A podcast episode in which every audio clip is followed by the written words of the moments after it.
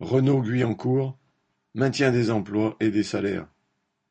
Mardi premier juin, près de deux cents travailleurs du technocentre Renault de Lardy, d'Aubevoie, ainsi que des délégations des usines de Cléon et Sandouville se sont rassemblés sur le site de Guyancourt.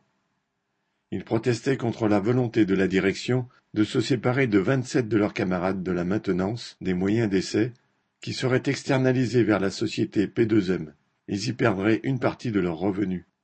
Plusieurs interventions de militants syndicaux ont dénoncé la politique de Renault.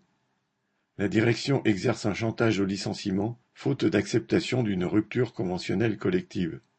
Et au-delà des vingt-sept travailleurs sur la sellette, des milliers de suppressions de postes sont prévues. Les militants ont insisté sur la nécessité de s'organiser pour riposter, que les milliards de profits doivent servir à garantir les salaires et que le travail soit réparti entre tous les bras. Les manifestants ont ensuite défilé dans le technocentre, scandant, citation, On est là pour l'honneur des travailleurs, maintien des emplois, maintien des salaires.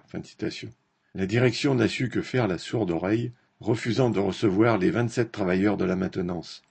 Cela n'a pas privé les manifestants du plaisir des retrouvailles, se donnant rendez-vous au prochain rassemblement.